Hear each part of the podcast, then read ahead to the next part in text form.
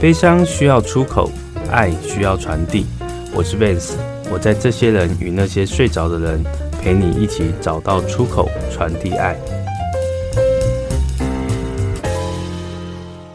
欢迎收听《这些人与那些睡着》，我是 Vance。时代的改变啊，许多的传统早已渐渐消失。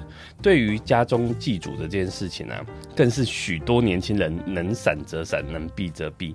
但这这些年来啊，其实啊，我帮很多客户做所谓的家族迁葬这件事情，还有另外一个就是家中祖先牌位迁移这件事情，很多长辈啊，其实都很担心未来家里的祖先牌位啊，那个孩子啊、孙子啊、长孙啊不愿意祭拜这件事情。我觉得这是呃。社会时代改变，这算一种时代的眼泪啦。但是为什么我们的长辈呢会如此注重这些事情？曾经呢，我有听过一个讲法，就是以前呢，早在因为我们家是外省第二代，早在一些长辈然后从大陆逃难来台湾的时候。他们跟我说，他们可以那种家产，因为也没办法带带黄金或干嘛就跑了。但是家中这个祖先牌位是他们会带着一起跑的东西，这就让我很很那时候就很好奇，还很很纳闷，哎，多带条金条不是比较好吗？那为什么这个祖先牌位要这样带着跑呢？那为什么长辈会如此这重视这件事情？到我们这一代，甚至我们的下一代，对这件事情是如此的。不重视呢？呃，那我最近呢，其实跟我们一位好朋友就聊到这个，就刚好聊天的时候，闲聊的时候聊到这个祖先祭祀这个问题。我发现呢，这位好朋友呢跟我同年龄，但是他对于家中这种公骂祖先祭祀呢，其实呃是很重视的。哇，这就让我很讶异跟好奇喽。所以我今天就特别啊去邀请了我们这位好朋友。那我们这位好朋友呢，也是我们亚太云端商务中心的创办人 Jerry。那 Jerry 跟我们大家呃来宾打声招呼，呃那个听众们打声招呼吧。Hello，大家好，我是 Jerry，感谢 Vance 今天邀请我来做访问，谢谢。是，那 Jerry，我想请教您哦、喔嗯，啊，那为什么那个在台北市这样寸土寸金呐、啊，在双北地区这个土地房子这么贵的情况下呢？你呀、啊，你跟我提到说你在你买房换屋的时候、嗯，你会把这个祖先牌位放在，就是放在心上，而且会特别真的留一个位置，第一优先考虑。哦，这是第一优先这么重视，因为其实我已经换过。两次房子了嘛？是。那我在买第一间房子的时候，那时候其实还没有接呃家里的祖先牌位，已经是十年十多年前的事情了。是是是。哦，那但是我那时候呃，我我那时候我阿妈就有讲过哈，说啊，如果你改天买了房子啦哈、啊，那这个牌位就会从这个大伯这边哈就会。嗯啊、呃，就会接过去这样子，所以我心里就有这个有这个底，有这个底了哈。那当然也愿意做这件事情。所以后来我在买第一间房子的时候哈，就特别哈，在买房子的时候就会先想好，到底这个神桌要放哪里？哪里？好，实际上我从买了房子装潢好到神桌进来，其实中间还隔一年多时间哦。哦，这么久？对，所以我已经准备好那个神桌的位置哈，然后而且我还非常的呃用心，因为一般呃就是神桌后面要有靠。对，好，最好不要用一些家具啦，嗯、或者是说不，就真的是一面墙。对，我真的用隔了一面墙，是真的用红砖墙把它弄了一面墙。哇，真的 所费不貲吧？对不对？哦，真的很用心哈，就是想说要让家族呃家族的这个祖先背后要有靠，嗯、而且还要面窗户、嗯、面天啊、哦，那这样才是一个好的神位的的的那个神桌的位置，这样子。好，所以后来就第一次的时候。呃，买房子就这样考虑，嗯，那中间又考虑又要换屋的时候，嗯，同样的模式再来一次，好，所以也因此我在挑房子的过程中，很多时候有些房子就让你看了喜欢，但是没有神桌可以合适放的位置，没有这个位置，对，我就不会考虑了啊。所以其实的确为了要呃传承这一个神桌方面，我们的确花了很多的心思，嗯嗯，啊，要要把它啊，呃，安放在我们的这个是呃家里面，是。那你刚刚有提到是阿嬷。的嘱咐你的嘛，对不对？对对对。哇，怎么阿妈？因为这样听来，大伯，因为这样听来就是大伯家没有生男丁，嗯，所以就变成是你是长孙的概念去延续这件事情。我奶奶总共生了四个小孩嘛，哈，那三个呃男生。啊，一个女生是这样子。那父亲是排行？对，我好像是老老三。哦，爸爸是最小的。对，最小的儿子，男生最小的。对，那刚好我大伯、二伯都没有生男生啊，有生有有有生女儿。对，有呃，这个算堂姐，堂姐妹，但是就没有没有有堂姐堂妹，但是没有没有堂哥，哎，那就变成 哎，结果我变成长孙了，哎，这样子。嗯，是。所以阿嬷其实也特别嘱咐你这件事情。哎，其实也当然跟我小时候跟奶奶跟我我爷爷就阿公阿妈一起成长生活的，对，有关。我三岁就回到老家宜兰啊，是啊，就由他们把我带大，一直到国小毕业，好，国中我才上来跟我父亲一起生活。所以小时候最调皮的那一段，最最无知就是天真无邪的那一段，其实都是跟阿公阿妈一起呃生活的。那因为我阿公阿妈是很传统的台湾人嘛，哈，那对于这个拜拜方面其实很虔诚哦，是。那你知道逢年过节都是要拜拜的，对，啊，按照我阿妈就是弄也拜嘎搞，而且弄假贼操 哦，所以我在旁边看了就也耳濡目染了哈，就知道说，就小小时候就。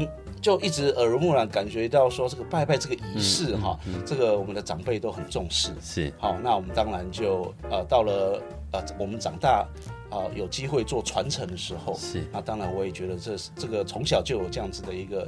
经验了哈，那长大持续延续下去，我也觉得蛮好的。嗯嗯，对，那他有这个，我觉得有个慎终追远的感觉，是是，还有家族传承的感觉，我觉得很棒。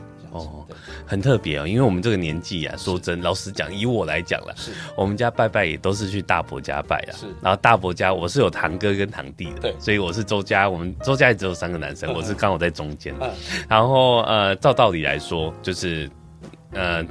家中的长辈成家以后，照道理说是要分炉出去的。就照道理，嗯，我爸有生一个男生嘛，所以正常来说，爸爸就是阿伯家应该要分分炉出来啊。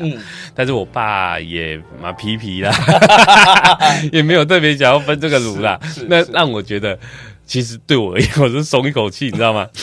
不然这个牌位到时候我要来处理的，对，这是比较麻烦的一件事情。确实，对，所以所以就觉得，嗯。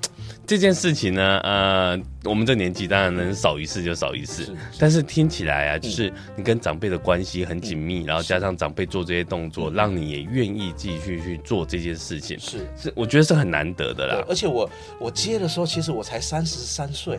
啊，这是相对年轻呢，而且我那时候我大伯才六十几岁，嗯，好，其实他并不是说啊年纪很长，或者是我的年纪也相对长了哈，才来做传承这件事情。其实我还相对年轻的时候哈，那那当然也就是呃，一来是我跟我爷爷奶奶的感情很好嘛，那。他奶奶的嘱托，我们当然一定说孝顺孝顺嘛，哈，啊，顺着老人家哈。那再来这件事情对我来说，我也觉得，呃，对我来说应该。呃，冥冥中会有很多助力啊！我家里的的长辈啦，哈，等于都跟你住在一起嘛，是是是。遇到什么困难啊，需要协助的帮忙的时候，相信他们都会帮。这么说，可以举几个例子来看看，你有什么样比较特别的事情吗？其实应该这么说，我我呃，目前这个排位里面，从一开始接的时候哈。呃，就是祖先，嗯，啊，再来，当然其中有一位是我爷爷，是。啊，我爷爷在里面，嗯，然后一直到前，呃，就是前年我奶奶过世的，是，现在变成爷爷奶奶都在，也在里面，都在里面，嗯，所以我感觉仿佛回到了小时候，是，啊，我跟我。呃，爷爷奶奶又住在一起，哎，又住在一起，嗯好，这种感觉，啊，我会把他的照片就放在那个灵桌旁边，对，神桌旁边，神桌旁边，嗯，然后就每次拜拜的时候，哎，就会跟阿公阿妈讲讲话，对对对，这样子，好，那当然，当然他我可能不像他们这么的，我觉得他老一辈很厉害啊，他们拜拜的时候会口中念念有词，我 会讲很多，讲很多。很多内容，哎。但我真的轮到我的时候，我发现我用直接用讲的我讲不出来，但我在心里面想的可以这样子，对，所以我就觉得，哎，真的要要会拜拜还哎真不容易哦，真不容易哦，这倒是真的。是好，那所以我逢年过节就都要做这样子的仪式嘛，哈，那也也就是有一段时间你就可以，哎，也就是感念一下两位，嗯。呃老人家哈，这个小时候的照顾，然后也怀念一下他们，我觉得这样。呃，对我在经营事业啦，或破人人生碰到一些困难的时候，我觉得有一些寄托是。啊，然后啊，也有感觉有人可以求助，嗯啊的感觉，嗯好，那当然最终很多事情还是得靠自己，没有错。当然，但是你心里安定之后，面对这些挫折啦、困难啊，我觉得也比较更容易克服，嗯，的过去。其实就是你在分享这一段，我最近深刻蛮有感，因为前阵子我妈妈离开嘛，是，然后我又是独生子，嗯，所以有一有一次啊，我就因为我前阵子搬家，搬到我从小长大的地方，哦，然后就北投七里岸那边，七里岸，我们小时候我曾经住。住在那边一段时间，那就有一天晚上我出去买东西，然后买东西完，然后骑车回家的时候，走这条路啊，哦，这条路竟然还有，然后走着走着就眼泪就流下来，就想到什么，你知道吗？想到说从小啊，然后那个小时候那个。小不点的时候，嗯、国小一二年级七八岁的时候，嗯、跟着背公外公牵着他们的手，陪他们走路到龙总看医生，是是，然后就走路回来，对，这样子，然后呃想一想就说哇，好多事情想要问，说是小时候那里怎么样怎么样什么什么之类，然后发现哇没人可以问我本来想说妈妈可以问，嗯、啊妈妈也不在了，嗯，贝公外公也不在了，然后舅舅也不在了，嗯、小舅不在了，阿姨也不在了，嗯、只剩一个大舅。家中那一辈长辈都走的剩一个，嗯，啊，就觉得心里就突然酸酸的，就觉得哇，好像，嗯、呃，虽然长大了，然后本来就很习惯自己生活，但是你刚刚提到一个很重要的重点，我觉得心中的依靠这个感觉，确实，对，就是，当然我们很多事情都自己处理，也在做社会走跳或干嘛，啊，只是再怎么样，就像昨天波当。我心里就很也是酸酸，就就想想到以前以往啊，以往我只要这这种日子啊，每次我我阿母都卡等我讲啊，给他卡早等来，给他包当等来加名啊，给你祝贺了。哎，然后现在也没有了，是，所以那种心中的感觉，当然我们就是可以自己买回家自己煮或干嘛，或者去外面吃都可以，对，但是那个那个安心的感觉，对对。但是你现在把阿公阿妈接回来，我觉得那是一种心灵。心灵上的慰藉是感受，真的蛮深的。真的，但是如果没有这种经历过啊，其实我我做这行这么多年，我也都知道这件事情。但是这次实际上经历这种切身的经历，哦，是真的深深有感呐。是没有错好，所以这也是为什么呃有个神座在家里面哈，以我这一辈来说，真的是很少啊，真的很少。因为这我们这一辈其实老实讲，都还没到接班的这个时候，因为。长辈都还在，然后很多长辈买我像比如说我们服务案子，长辈给我们买完牌位，他说啊，以后等我百年以后再移，是。对他们也不想现在移，没错没错，对他们他们其实是很，就是这这拜到自己没办法拜，对对对对对，没错嘛哈，对没错，他们也都是这样子的感觉，所以我们这一辈要去接班的这个状况，其实真的是非常难得啊，是真的很很很少见啊，那刚好也因为有这样子的一个算。呃，机缘啦，哈，所以我就觉得哎、欸，很乐意，然后也也是一个家族传承很重要的意义嗯。那当然相对来说，其实我还有个弟弟哦，我还有弟弟哈。相对来说，我跟我弟弟的差别就他就没有前面的那一段。弟弟也是阿公阿妈带吗？呃，没有，他其实差我十三、十二三岁，这么多岁，所以其实他就没有少了刚刚我讲的那一段 经历。啊、相对的，他对啊阿公阿妈就。一定就是有印象，但是小时候很小的印象而已，嗯嗯嗯、没有曾经生活在一起，生活。对，嗯、好，所以我觉得更重要的是那个我们曾经在一起生活的那一段，好，让我在做这个家族传承的时候，呃，更有。动机，而且更愿意提早，我们就来是呃承接这样。那这样子，比如说家中呃祭拜，就比如说清明节祭祖这件事情，大家会去你家吗？还是怎么样？呃，目前只有过年的时候啊哈，过年的时候清明他们也没就没过来，但过年会来家里。清明我们直接到墓上哈，就是扫墓嘛，直接在墓上集合这样子。但是如果是过年的那个除夕会来啊，就会来办这样子。那其他时间段就是我们来来做嘛。我还记得当初。出哦，我我因为我们毕竟年轻嘛，不知道到底哪些节日要拜拜，所以我还问哦，亲口问问阿妈嘛，我说我啊我接了之后，大概我哪些时间要拜，然后阿妈就边讲，我就手写，那张纸 我还一直放在那个我们的那个神桌的那个抽屉里面，用笔记写哦，因为我们有分神明，又有分那个祖先嘛，好啊，神明要准备什么，祖先要准备什么，哈，所以就是很仔细的哈，一五一十的把它写下来，所以我每次要这是我的小抄了哈，时间到了就打开看一下。看一下，说真的，真的要记还真记不得，都要每次要靠那张小抄这样、嗯。这倒是真的，因为我们常常啊，就我来讲，就是每次啊，我们都是我说这个概念叫雅兄对拜啊，就长辈会交代说啊，那个登来拜拜哦，我们也很愿意回家拜。但是我在跟我堂弟聊天的时候，我就说，哎、欸。如果阿木不在的时候，要你们准备的时候，怎么办？哎呀，你就怎么办？你也想传吗？他说哪样传呢？这是妈妈传，然后他他妈妈就阿阿木，如果阿木传好，他妈妈传好，大家就是去就拜嘛，对啊。所以这件事情还真的很重要，真的要做笔记。确实，确实。我堂弟他们，我觉得他们也很愿意拜啊。但是说真的，有些不是不拜，而是不知道该怎么拜，该准备些什么。是对，所以这个传承这件事情很重要。没错。然后长辈要。怎么样传承下去？我觉得很多东西都要坐在坐在前面跟孩子沟通清楚，因为我觉得背后你刚刚提到一个我蛮感动，就是、嗯、呃慎终追远这件事情，其实在我们丧礼这一块，其实渐渐视为，嗯，其实也渐渐很多人不重视丧礼，或是不重视祭拜，其实蛮可惜的。我觉得它有它的意义，那这些意义呢，其实呃。心安心定，我觉得是一个很重要的概念。嗯，那这个传承下来这件事情，啊、呃，我也觉得很重要。嗯，然后我们下一阶段，我们来聊一聊，因为刚刚之前你跟我分享过，就阿公阿妈离开的时候的一些事情嘛。是是。其实我相信对你而言，一定是感受很深的感触。嗯，对，我们下一阶段来聊这一块。好，那那我们等一下，待会回来，待会见，拜拜，拜拜。欢迎回来，这些人与那些睡着人，我是 Vance。呃，刚有提到，就是、呃、我们上一阶段的结尾有讲到说，Jerry 这边曾经跟阿公阿妈一起成长嘛，嗯、然后阿公阿妈对他，我相信也很多的记忆跟美好的回忆这些。对、嗯。但是阿公阿妈毕竟年纪大了嘛，然后那时候离开的时候，Jerry 有跟我提到说，阿公阿妈的整个丧礼过程，嗯嗯，那对你而言，你觉得这样的整个丧礼过程对你的人生或者对你的生活上有什么样影响？好。我人生的第一场，呃，经历丧礼，对，经历家家族的丧礼，其实就是我的爷爷阿公，对，啊、呃，也是感受最深的。因为，当然在更小的时候，隐约感觉好像有，呃，好像阿昼离世，哦、但是感觉好像没有去参与过的感觉，年纪太小，对对，没有印象这样子。嗯、那真的是一直到我爷爷的丧礼才是。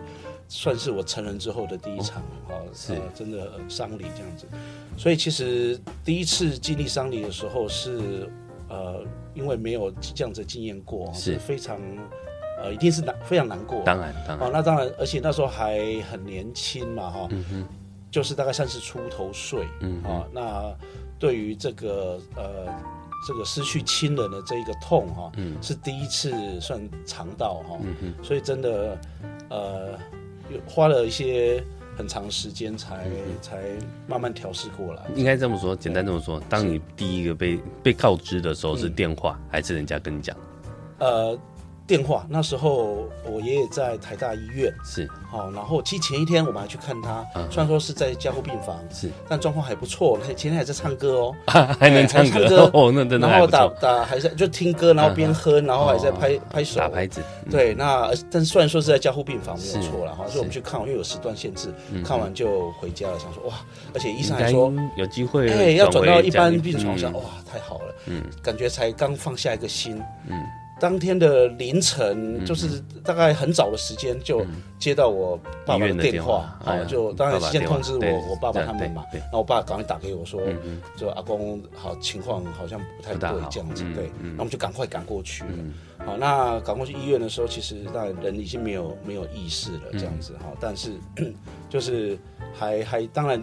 听说吧，刚走，其实声音都还听得到，然后所以我们就在就陪伴他，是是，然后当然大家就就很难过了，哈，那就因为感觉昨天还很好啊，怎么今天就变这样哈？是这一个让我们那个有点有点突然的感觉，对。那当然从他卧病在床进急诊室，呃，还还有那个呃，就是加护病房，我们大概有一隐约一点就是。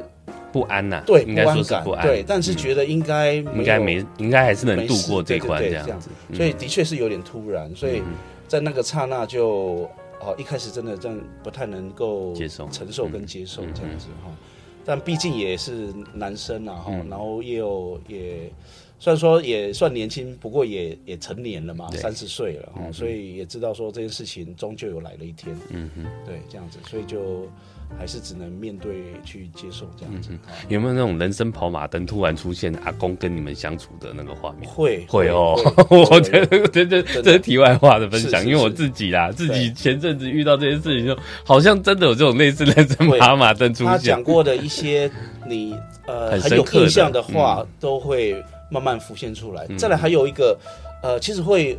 呃，丧礼会有一段时间，因为我们要治丧嘛，是，所以呃，我是宜兰老家嘛，啊，那我宜兰相对传统哦，传统，所以其实非常传统。阿公其实是在家里面的，放在家里面哦，没有在外面的，是。啊呃，就是那个就是对殡仪馆的哈，所以等于说我们是还在陪伴着他，是。然后我们治丧时间一般大概要两到三周左右的时间才看得到好日子哈，才可以做出殡，对出殡嘛哈。所以其实那那一阵子我是都在宜兰老家陪着，就陪着。阿公，当然还有我爸爸了哈，然后还有其他的长辈哈，因为毕竟智商有很多传统的事宜要做哈，那而且一定有人顾着，因为常常会有随时就会有人来要就是来拈香祭拜，哦，会有一些邻居啦，哦，或是家人啊、家族的人会过来，所以一定要有人顾在现场，对，好，然后才能够做现场的，就是看需要什么协助跟帮忙这样子。那这段时间就。呃，也边折一些莲花嘛，然后就边想想呃，之前小时候啦，哈，爷爷跟我之间的我们的互动啦，想着想着眼泪就真的会，真的会，真的会。所以其实这个 智商的过程，某种程度也让我们有一个抒发的机会跟空间，没错。而且那段时间，因为我们就呃那时候我已经出来创业了哈，所以我就把这个呃就是呃。工工作通通都排开，对，就是专注家庭家里的这件事情为重，因为这我认为这是我最后再陪伴他的一段路，这样子，真的很有心呢。我们服务很多家属，根本就是灵堂搭了以后根本不来，就交给拜坟哎。我们都常常半开玩笑，做我们这一行啊，那个跟我们买有好处哦，就是服务的时候家里会多一个孝男。确实，哎，真的真的，哦，对，你们一定会到，对，但家属不一定到。我有，对我有过的经验是，我去灵堂的次数比家属还多的。这 这，我我绝对相信。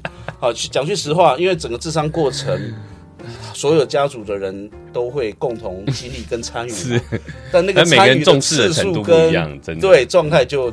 你就看得出来情感的高低了。我觉得没有没有好没有好坏对错，是情感的高低。对对对，没错。那你有没有被安排那种半夜守灵的？半夜有吗？你们会会有半夜守灵这件事情吗？如果有些比较传统的，就我们我服务经验里面有一些这样子。有，但是没有说一个人哦，还是会有。我我我们我们是习惯是他出，因为我们出殡都很早。啊，所以前一晚几乎是就是要有人就是顾着灵堂，然后大概几乎都没有睡了，这样子，所以大家就是就是呃，就是他最后在家里面最后一晚了，嗯，所以大家会陪。你记得阿公是移动式冰柜还是躺在棺木里的？躺在棺木里面哦，这个叫打桶，这个很传统哦。对，就是就是人人离开了以后，先就晋升完，然后就穿寿衣，然后就直接入殓，然后就密封在里面，就再也看不到阿公了。对，没有错，就是他入殓之前，大家最后看一下，瞻仰最后，嗯，没错。因为我曾经有服务过，这个现在现在也相对少，曾经有服务过一个在西门町的一个家族，然后蛮大的，然后就是阿嬷也是。百岁阿妈，是。他灵柩，我们叫停柩在堂，就是停放在那里，但是他没有入殓的，他是移动式冰柜。是，那我就跟家属就讲说，我们看阿妈旁边有一个灯打开，对，然后因为那移动式冰柜上面是透明的玻璃，啊，他就可以看到阿妈。哦，就像瞻仰伟人一样，对对对，有点像这样水晶棺的感觉。哦，它是移动式，看起来高档多了。它这移动式冰柜，它是冰存，它就不像你们刚刚那个。明白明白。对，然后每次看阿嬷完了，我就叮咛家属我说，看我阿妈灯一定要关哦，啊，我不然阿妈会黑黑哦。哦，因为日光灯一直照嘛，对。对对对，还真的有一次我去发现他们忘了关灯，阿妈真的脸比较黑一点，最后还好，立体净身有帮他补妆补回来一些，就是有这种。这种事情什么都有发生过。但是 Jerry 刚刚分享这件事情呢，其实刚好科普一下，这个叫做我们的我的做法叫打桶搭烫呢，就真的是很传统的方式，直接就人离开了就安马上安排入殓。那打桶这个技术就很重要，嗯，如何让棺木人躺在里面，因为肉一定身体会腐败嘛，对，所以要做到完全密封，是没错哦，密封那个不然。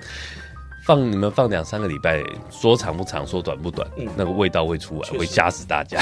对，所以这件事情的传统业者，对，需要一些技术的。你试想嘛，一百多年前拿来的冰箱，没错，所有人都是这样子。对，对，而且都大部分以前还都土葬，是对，所以这件事情的技术就很重要。是，但是相对现在啊，要用这样的方式的比例相对少，对。嗯，对，相对少是，对，所以刚刚 Jerry 分享这一块，其实就能明白他真的是经历过这种传统传统。而且因为我都是呃，那两三个礼拜都是在家里的啊，是啊，所以自然这些细节上我们当然都有经历到。嗯，那如果你是重要做期才回来的啊，那就很多细节都没有没有参与到。对，没错没错。那这些过程你会不会觉得很繁琐、很麻烦？呃，繁琐哈，当然，其实有时候。葬呃，就是殡仪殡仪馆或呃葬仪社那边，他们在安排的时候，其实都会问你想要怎么做。没错，没错。那至于怎么做这件事情，因为毕竟呃，我我的辈分来讲没有决定权啊，就是由爷爷奶奶呃爸爸妈妈爸爸妈妈决定权，没错，那都参与权而已。是他们决定了，我们就是照做而已。对，好，所以我也不敢说是不是觉得会繁琐了，我就觉得该怎么做就怎么做。对，好，其实我们是怕漏而已。好，因为我们不知道。爷爷奶奶到了另外一头，另外一端，到底会不会有什么需求？我们是不知道的，对不对？好，那我们不如还是把该做的，把它程序把它完成。那我们就换个角度想，刚有一些问题在讨论，聊一聊，我觉得很有意思。你相信有灵魂吗？我相信啊，相信有灵魂。那你相信人离开了，这个灵魂会去哪里？哎，你觉得他会去哪里？会去哪里哦？嗯，按照一般我们的，好像佛道教，要么不是。这个被被佛祖这个接引去，不然就可能要 到到十八层地狱去了吧？好，所以说我我真的没有去想过这件事情，这件事情是是是。但是就是这个礼仪公司跟你讲怎么做怎么做，或者是长辈跟你讲怎么做怎么做就去做，这叫宁可信其有啊，不可信其无这样子。是，所以你有没有想过这些东西呢？其实都是某些程度被人家跟我们讲。嗯，但是其实真的有去接触宗教这一块的人，嗯，他们可能也是，其实讲难听，我我这我个人是这么觉得，他也是宗教的人跟你讲，比如说佛教里面讲的中阴身，那我干嘛？对，或者或是很多呃呃基督教讲的，其实人离开了，其实不是马上上天堂或马上下地狱，他会到一个期间叫做在等待审判的期间啊，是对，都有一些不同的宗教信仰这些想法，对，确实，对，那这些东西我们可以自己自己去想，我们为什么害怕死亡这件事情？因为我们未知。都是人家跟我们讲，对，所以我的个性比较特别，我就会很深刻去探索这些东西啊。你跟我讲到底是真的假的啊？我我要知道你跟我讲的原因是什么，是，然后就会我比较容易会去追根究底，是是是。所以追根究底以后，发现呢、啊，其实啊。做很多东西，我的个性比较特别，会这样。但是一般人在追求一个都就是安心这件事情，确实确实。你其实就像你刚刚提到，像我这次啊，虽然我我会追根究底哦，但是我自己妈妈的这个丧礼，虽然我办的比较特别，但是前面该做的什么做还是完成。哎，脚尾我也做，对，就是人离开的脚尾饭。其实现在很多人也不见得会做，大概我觉得大概五十趴啦，有五十趴的人会去做做咖啡，然后会送咖啡巾，然后拜咖啡崩，对，然后才会去冰存，是。对，这这个大概五十趴而已。嗯，那脚尾我也做，头期我当然也做。嗯，然后因为家里人口简单，所以我就只做头期跟圆满期，嗯，就俗称的满期。是满期我还做药餐，哇，呃，这些该做的我还是去做。对，所以我觉得不管是怎么样，哪怕是我这种追根究底的人，但是这些东西我真心觉得转换换一个方式来讲，其实就是你给阿妈的祝福。对。啊阿公的祝福。是，是。对阿公阿妈这些，你愿意去做，对，然后我不管怎么样，因为是我自己重要的亲人，没错，所以我去做这些事情，对，这个祝福这件事情很重要，是，所以不要去，我就刚好既有这样子在教育大家听众，就不要觉得它是繁琐的，嗯，因为你做这件事情你会安心，确实啊，我就怕漏了什么，嗯，哦，他在另外一个世界可能就就需要这些东西啊，而且我们也常常听到家属跟我们分享托梦。啊，对，啊啊，公仔搞我托帮公下面看钱啦，看主啦，看下面，是这个有有直接明确讲还好处理啊。啊，怕是他来不清不楚的那个，到底要烧什么。给你？对对对，没有错，这件事情也蛮有意思。我常遇到家属跟我说啊，我们烧这么多莲花元宝，烧这么多纸扎纸钱，对。啊，到底收不收得到？我那个讲，连刚你去看买就在，现在还更酷，现在是 iPhone 啊，有很多那种纸张，对，有有有很精细哦。L 什么 V 包包 什么都有哦，我听过整栋楼都有。一个笑话很好笑。啊，就就就孙子问说，就就长辈问说啊，你求这好听阿妈 iPhone，你阿妈也要用。孙子很可爱，只是把仆人一起烧给他，对，不是孙子就说，我给拿贾伯斯弄一改改。确实，就是开玩笑的啦。就是其实这些东西啊，我也才会才想分享，就是不管烧什么东西啊，其实也是一个安心的感觉。这个仪式感这件事情很重要。就像呃，刚刚要出门前呢，我先把小孩搞定睡觉嘛，然后晚上睡觉我们都会放一些，就是呃，我老婆是基督徒嘛，所以听那种类似灵修音乐，就是一个简，也说灵修音乐，其实它也是一个轻音乐而已啦，放松的啦，对，放松的轻音乐。然后我们因为那个音乐的那个，我们用 YouTube 放嘛，然后就是一个梅花鹿，就是有一只梅花鹿在那边这样子。然后我我儿子就说他要听梅花鹿，梅花鹿。然后刚刚要睡觉啊，因为本来很安静，我说啊，我放梅花鹿好了，还有我儿子就比较安心一点。你看，连孩子啊，才三岁的小孩。仪式感这件事情对他也是相对重要，是的。所以这些伤你的过程呢，其实我想分享是不是担心他繁不繁琐，而是你真的愿意把它转换成祝福，送给我们的家人。当你了解这个仪式背后带来的意义，其实你就不就会觉得它它不是繁琐。对，没有错。对啊，我觉得 Jerry 真的是少见，就是很愿意在这一块，连祖先牌位跟家人的丧礼，传统的。我觉得，我觉得是好事哎。嗯，我我真心觉得，因为我一直觉得这种。传统这件事情应该这样、这样、这样来讲啊，就是不合时宜的，我们可以修正。嗯，但是如果它有意义存在的，然后我们我们就保留下来，不是很好吗？确实，对啊，我我真心也是这么觉得。嗯，没错。对，所以这一块这这个这段这件这一段跟大家分享到这里，我们下一阶段再聊一聊更多有趣的话题。好的，我们待会回来，拜拜。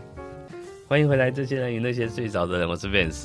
那刚刚有提到很多，就是 Jerry 在这个传统观念的一些想法，我觉得真的很特别，而且很棒。然后一些好的东西，我在他身上看到很多很棒的特质，而懂得感恩，是是而且有这种家族在支撑他的那种力量。然后他创业非常的成功，嗯、我觉得是一个很棒的一个一个很成功的创业家。嗯、那我们刚刚的题外话有聊到他有一段很特殊的经历，嗯，就是我们俗称的濒死经验。是，那这个濒死经验是怎么一回？回事可以跟我们分享一下。好，我没有想过我这么快就有这个经验。人生走马灯有看过几回，这样子真的是意外中的意外哈。我大概在二十六岁那一年，这么年轻，对，那一年，然后呃，有一很长一段时间哈，鼻子都没办法，有左侧的鼻子没有办法通气哦。我就觉得很奇怪，一般鼻鼻中隔弯曲吗？哎，我也不知道什么原因。一般比赛不会那么久啊，好，可以长达，嗯，有时候一整个月都没有任何的，只有通一边而已。对对对，好，那我就好奇怪，我就去做医院做检查，哎，就就门诊，一般的耳鼻喉科而已。然后他就有个小仪器哈，那就他就伸进去看一下，说，哎，许先生，你这个长了一颗东西耶。哦，你可能要去比较大的医院看看，因为小诊所没那个仪器。哦，真的，好啊，那赶快 就帮我转诊嘛。好，转到那我还记得是就是市立医院这样子。然后去了市立医院之后，那医生也是说，哎，对，好像看来有颗东西。嗯，那我们做个切片好了。好，所以就安排个时间去做个切片。嗯嗯。好，那切片切片是真的要就是要就动一点刀，所以会有一些会流血的，这样子哈，也会痛的这样。那做完之后呢？呃，报告就说啊，这是一个这个呃良性的，对，好，就说是像有点像是那个鼻息肉哦。啊，鼻息肉啊，听起来鼻息肉就应该没什么问题啊，切除就好了。对，所以医院就说，那你就呃跟公司请个假啊，那时候我还在上班啊，跟公司请个假，然后大概三天，哦，三天就可以了，因为前面前一天要先住院嘛，住院就是要禁食嘛，对，那隔天动手术嘛，然后再休息啊，再休息一天就回就回家这样的，算小手术了，小手术，所以我还记得，好，就跟公司请了假，然后那时候。啊、呃，有一些同事的人不错的哈，嗯，我因为不在先住院前一天吗？对，那一天他们还跑来看我，然后还跟还跟医院请了小假，好像还出去吃点东西，就出去就一出去就晃一下就对了。反正就是他，因为他进食是好像八点或者几点以后不能吃东西嘛，所以中午下午还可以嘛。好，最后大家还还这么打闹了一下，这样，因为就是他们来来看这样子，我就好谢谢他们这样，然后就隔天就要就动刀嘛，好，然后隔天就就就就做手术了。那当然讲说很简单，所以就那时候我是自己一个人去。去做这些呃流程，当然要住院的时候，就爸爸就、嗯、有家人陪伴就就，就一起来这样子哈。嗯嗯、那后来隔天动刀完，我就出来了，然后因为我是全身麻醉嘛，是哎、欸、出来之后，我然后醒了之后呢，哈我就问一下我爸，哎、欸、怎么样手术顺利嘛？嗯、我爸就脸色有点凝重，他说、嗯、医生说哈没有办法一次拿干净哦。过一阵子还要再动一次哈，我一听到就说哇天哪，不过 哎真的很辛苦哎。我说哇真的还要再一次哦哇真的是觉得。啊，怎么会这样呢？哈，这样那但是没办法，当你躺在病床上的时候，你只能任人宰割了，真的是任人宰割啊。啊，好吧，医生怎么说怎么说了哈。然后后来呢，再来就呃，因为动了刀嘛，然后呃鼻鼻子就塞了十块纱布啊。肿得像成龙一样，呃、我也有类似的。我那时候不太敢看，不太敢近视啊。然后简单讲说，因为他那个纱布七十二小时内一定要做更换，哦、不然就会有感染的问题。是是是。所以我记得我动刀大概是四或五吧，然后礼拜天那一天刚好就是第三天。是。然后呢，要要要换纱布。是。然后呢，可可是那一天又是礼拜天，哦、所以其实没有休息。对，医院其实就是没有没有门诊，嗯，啊，只只剩下急诊。是。然后那时候那。那个呃，一个主呃，那个叫住院医师，好是，住院医师那时候还蛮年轻的，三十出头岁而已哈。是。然后就就来来病床找我说，哎，来，我们今天要换个纱布，嗯、所以就说啊，带、呃、我去这个门诊室啊，嗯、要来处理。然后他就一块块把它夹出来，嗯嗯，夹到最后一块的时候，啪，血就喷出来了。我人跟他两个人而已哦，就在门诊室，血就这样喷出来了，就开始流下来。哎，他就哎，他就慌了。当然我也慌了，现在是什么情形啊？哈，而且我才刚吃完早餐没多久啊！哈哈，那怎么办？他说：“哎哎，他就拿塞一块布给我，让我压着，我马上带你进手术室啊！”对哦，好，那时候我跟他两个人，然后坐电梯，然后就这样，就两个人进手术室，水就一直就用布压着嘛。然后当然没办法压到全部，一定会会一直有这样，只是但至少可以暂时感觉止一下这样子。好，然后就就就。两个人就到了手术室哦，说我还自己爬上去手术室的嘛，然后我就我跟他两个人啊，我现在想你要不要找点搞 call 点人来支援啊？好这样，然后呢，然后他就有打个电话啊，然后打说后来就听到另一头说，哎，我现在有一床在生小孩，没有人可以过去。哎，那那反正就是他先搞了嘛，好，然后那他就开始说，哎，那需要你有麻醉吗？没有麻醉，没麻醉，他就开始尝试直接徒手嘛，就是当然用夹子嘛哈，在没有任何麻醉情况下，就要帮我把纱布继续塞回到一个好的位置，不会再继续流血。但是因为我人是清醒的，会痛啊，所以他在压了半天的时候，好，然后就会我会会会一直一直抖来抖去这样子嘛哈，然后 好惨。那有时候压上去的，哎，一时半刻你觉得血没有流，对不对？实际上是喝下去了。因为我们的咽喉是，你没往外流会往内流啊，对，所以我喝喝自己的血，喝到一个程度之后，你知道胃会饱饱饱了之后会吐出来。啊，变吐血。所以整个手术台我大概吐了四五次，我吐了自己的血吐出来，吓死了。血到那个程度是黑色的，嗯不是红色的，深色，是深很深很深红色，非常深，所以我整个手术台血都黑黑的这样。哇塞，那我还记得我进去的时候，我看上上面的时钟哦是十点多左右，嗯。然后一直到好，我后来我跟他说我受不了，呃，就是一他一直弄嘛，弄了快两个小时，整整两个小时。然后那当然那时候也赶快就 call 其他人。我大概十二点左右的时候看到了住院，哎，主治大夫来了，终于赶来了，两个小时后赶来了。赶来以后一一来我就跟他说我受不了，你妈追我吧。就是我那时候真的受不了，出去之后我觉得我要挂了。哎，你血已经流两个小时，对，大概应该要挂。正常来讲应该是这样，我我我觉得我大概要挂了。那我说你麻醉我吧，好这样，然后他就赶快麻醉，因为正常来说，因为我早上有吃东西啊，对，不能麻不能麻醉，但没办法，那个时间点没办法。然后那时候听说，我后来才知道了哈，家里人也赶来了，马上就要签那个同意书。逼着他要签，你可以不签吗？嗯嗯、在那个当下，你不能不签呢、啊嗯嗯。就是手术同意书。对对对，马上就签了哈，然后就就处理。那还好哦，命不该绝。嘿，我还醒来了，哎，这还活着，还活着，还活着。然后然后然后就当然就又塞又塞了很多纱布。哦，然后才了解说哦，后来我麻醉之后，因为就不会挣扎了哈，嗯、所以就终于还可以把找到止血点，对，把纱布塞对塞到好的地方，就不会再塞。但这只是暂时的啊，那该怎么解决呢？后来他们才承认说，原来误诊了。嗯，当初他们说是鼻息肉，对对，实际上这个叫鼻部的血管纤维瘤。它长在动脉上面，哇！它不能够乱动刀的，它必须先做个东西叫血管栓塞，是好。那做完栓就是把这个血管稍微堵一下，不要让它血一直流，因为一直流你没办法动动刀，因为显微手术看不看不到嘛。嗯，所以后来就发现是误诊，然后他们这个这个市立医院没有能力处理，所以又帮我转诊到医学中心之类的，就对比较大的，对比较大的。然后后来。而且拜托他的学长来处理动刀，才顺利把这件事情解决掉了。对，所以真的是一个哇，非常就是难忘的人生经验，真的是濒死经验。好，那有人生走马灯吗？没有，这就没有。没有，我那时候就一直不断在挣扎，就觉得很痛又挣扎，感觉好像快挂了。对对，但是对，就真的我我看到那个主治医师那一刻，就是就是有一种，你给我一刀痛快吧。真的真的，所以我可以理解很多人久病为什么厌世啊，他们真的就就不想继续往下的原因。真真的那一个那一刻实在痛苦到不行，嗯哼，痛苦到不行。对对，真的很特别的经历，而且看到自己血吐成这样，真的哦，真的吓死，真的真的，到现在我都还历历在目那种感觉。所以这段濒死经历啊，其实对你的人生而言，我相信有一些改观。有，那最大的改观、最大的感受是什么？就是。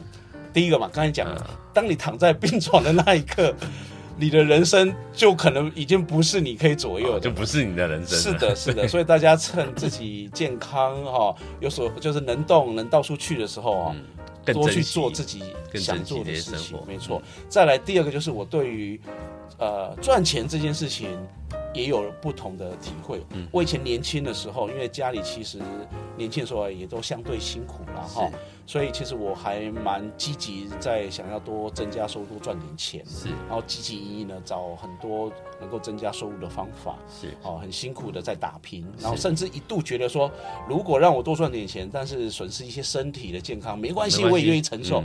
在那个年轻的那个当下是这样想的。是，但发发生过那一次之后，我就觉得生命很可贵，很可贵。对，能够好好健康的活着，就已经是原很幸福的事情了。是是是。好，那钱我们就。能够怎么多赚，能够赚多少就算多少，这个就有注定的，不要去残害自己的身体了。是的，是的，是的，没有错哦。所以从那一刻之后，我也当然做了很多相对的调整。另外哈，我在那以前是没有保险的，开完刀之后赶快 保险，赶快买一买。对对对对对对，没有错没有错。好，如果之前有买也赔了不少啊，至少也赔理赔嘛。对，好哇，所以真的是还很年轻，你看那时候才二二十六七岁的时间而已。好，所以真的是人生一个很大的重要转捩点跟调整这样子。我常常分享啊，就人生要很大的改变，不外乎几个点呐。第一个就死亡或意外嘛。对。再第二个很重要，叫做疾病。确实，这些疾病啊，这些死亡意外会让你的人生有很大的改变。因为 Jerry 对我而言呢，我我个人觉得他是一个执行力很强的人。是。然后对，然后对很多事情是很认真的人。你看 拜拜这件事情，阿妈讲的话，笔记做的那么这么好。我真的是一个。活得很认真的人，我觉得这个很棒。对这件事情，我相信对他人生也有很很大的改变，让他人生变得更好。是，所以他在他愿意去改变以后，他创立了这间叫做亚太云端商务中心。是的，那亚太云端商务中心在我们的节目里面，相信很多听众都会常常在尾声的时候听到我说，它是一间最会帮创业者帮忙的创业中心、商务中心。那他到底是如何帮创业者创业呢？其实我今天特别邀请 Jerry，就想要让他自己来现身说法，把这件事情讲得更清楚明白。所有在线上听我们节目的伙伴，如果你是创业者，其实我告诉你，你并不孤单，是因为有这样的商务中心可以协助到你。那他是怎么协助到你的呢？我们请 Jerry 来跟我们分享。好，谢谢志颖给我这样机会哈，针对我们商务中心亚太商务中心啊，来多做一些介绍哈。是。那呃，其实我的创业经历跟很多伙伴其实都很像，是我也是我们会进入经历呃起初一开始。呃规模小的时候，没什么资源，也没什么钱的时候，好，那这段时间其实是最需要人家帮忙的时候，协助或者是给机会的时候，好，我们都有经历过这一段。好，所以在那一段，大概是我刚创业的前三年，都是属于求生存的阶段，是也是比较辛苦的阶段。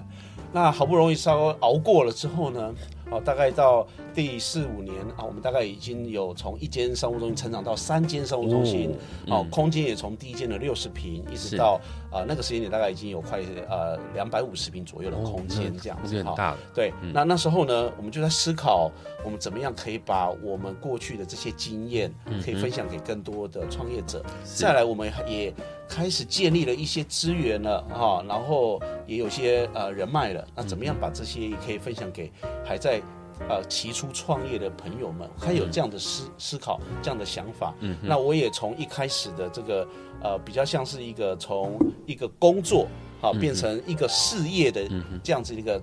想法来怎么样让这个事业可以做得更好？更好对，嗯、那在那个时候那个时间点，我就开始找寻更多的合作伙伴。是那当然也蛮幸运，那时候遇到了这个商会，啊 BNI 这个商会。是，然后透过这商会也链接了很多人脉。是，哎，那这些人脉确实又帮助了很多的我身边的创业者，嗯、他有更多的资源在创业路上，就算没有得到。呃，实质的呃，可能生意引荐，但至少有人陪伴着他，给他互动，跟他交流，嗯、这过程在心理上都带来很大的力量哦。OK，然后一直到这几年，呃，已经满十年了，我们创业满十年了，我们已经从呃事业又转成所谓的置业。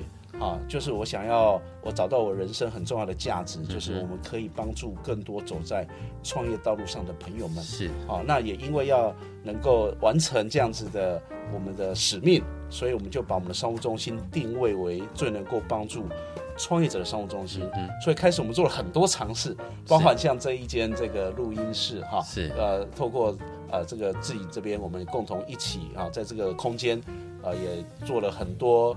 这种 podcast 的录制啦，是。啊，当然我也跟其他的伙伴有做一些直播啊等等，好，通过空间不同的运用跟变化，是。啊，然后来为不同的创业者带来一些价值，是，甚至我还有一些空间是做按摩室。哦，哎，是是是。按摩教学的，还有商务中心，你酸痛还能去按摩对，特别哈 这样子。那另外我有些空间也是可以拿来啊举办一些像讲座啦，是是。啊，像或者是活动啦、交流会啦，是。或体验室啦，是。啊。等等这样子的一个不同的空间的运用。是。好，所以我们欢迎呃各个创业者哈，如果你在创业的道路上啊，你想要跟我们商务中心有更多的合作的这个讨论的话，我们都非常欢迎。是好，可以到我们的官网啦，或者到我们的 FB 是。好来都可以关注我们。相对资讯对是的相多相对多的资讯。是我们都愿意开启一一道门哈，我们可以聊聊看我们的呃商务中心可以帮助你什么。是这样子好，那也谢谢志颖哈啊，这个不断的也在我们商务中心一起陪伴我们一起成长，是好为他的事业，为他的 Podcast 的节目哈有更好的这样子。不止这样哦，我个人觉得 Jerry 的商务中心还有一点很厉害，就是你想要在商务中心创业开公司，他这边有会计师可以协助你。是的。然后如果你遇到一些官司的纠纷，还有律师可以给你咨询。是的。我就觉得这个都是这个商务中心，不只是刚刚讲那个还能按摩之外，但是你想到什么？我们这边都像小叮当一样，可以给你伸出援手。我常讲啊，像这个刚才讲法律咨询嘛，哈，财会啊，这个。咨询，然后网站建置、数位行销的都有哦。政府补助，你想得到的创业者或这些资源需要的资源都有，我们都帮他做准备好了。好，更重要是我们很愿意提供这方面的协助。是是是，太棒了！这样的商务中心，这个让创业者真的不孤独。如果真的想对这些资讯有兴趣的话，可以去我们搜寻亚太云端商务中心，或者在我们的粉丝专业这些人与那些睡着的人，我会提供相关的资讯在上面给大家去呃直接点选连结。那呃。时间也差不多了，那今天很谢谢我们的 Jerry 来跟我们聊一聊他的这个传统的这个带给他的人生意义跟价值，我真的觉得蛮有收获的，而且也要听他分享他的那个很特别的濒死经历，这个是我以前没听过的。对，好，谢谢，我觉得很棒很棒。对，那今天就谢谢 Jerry。好的，谢谢自己。好，那大家晚安，下个礼拜再请大家准时收听我们这些人与那些睡着的人，下个礼拜见，拜拜，拜拜。